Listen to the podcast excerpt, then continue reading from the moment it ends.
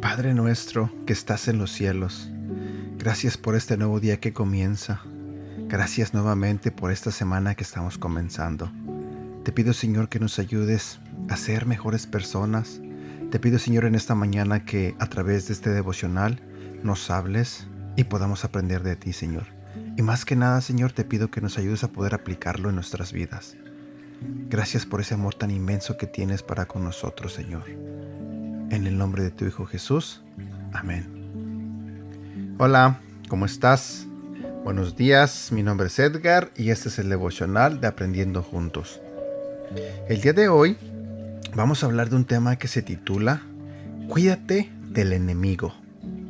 Si vamos a la Biblia, en el libro de Primera de Juan, capítulo 4, versículo del 1 al 4 nos dice, Queridos amigos, no les crean a todos los que afirman hablar de parte del Espíritu. Pónganlos a prueba para averiguar si el Espíritu que tienen realmente proviene de Dios, porque hay muchos falsos profetas en el mundo. Esta es la manera en que sabremos si tienen o no el Espíritu de Dios. Si una persona que afirma ser profeta reconoce que Jesucristo vino en un cuerpo humano, esa persona tiene el Espíritu de Dios. Pero si alguien afirma ser profeta y no reconoce la verdad acerca de Jesús, aquella persona no es de Dios.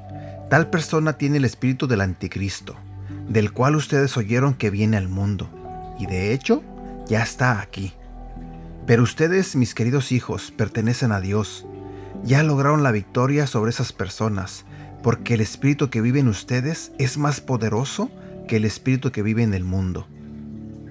Ten cuidado con las enseñanzas falsas. Sandy y su padre estaban mirando las noticias. Entonces mostraron un comercial.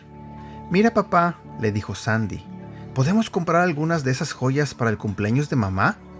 A ella le encantarían. Están vendiendo esos diamantes, rubíes y perlas muy barato y dicen que son reales. También hay otra palabra en la pantalla, dijo su padre y es una palabra francesa que se escribe Faust.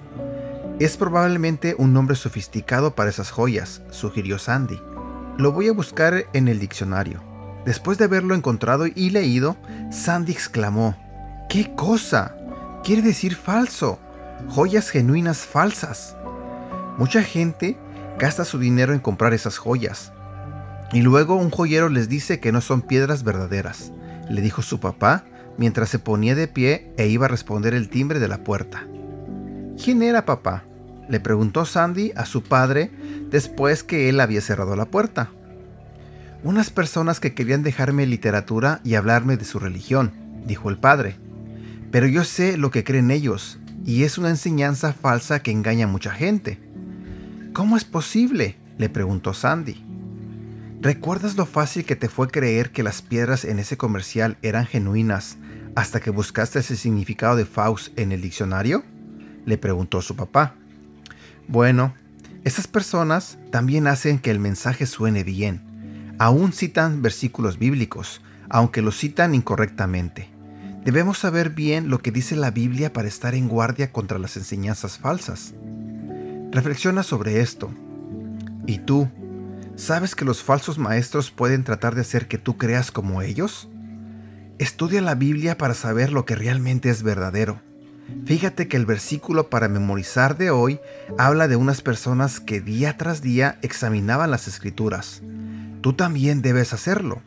No permitas que te engañen las enseñanzas falsas. Memoriza. Los de Berea, día tras día, examinaban las escrituras para ver si Pablo y Silas enseñaban la verdad. Hechos capítulo 17, versículo 11. Y bueno, llegamos a la parte final de este devocional. Espero que te haya gustado. No olvides aplicarlo a tu vida. Deseo de todo corazón que tengas un bonito día y que Dios te bendiga. Cuídate.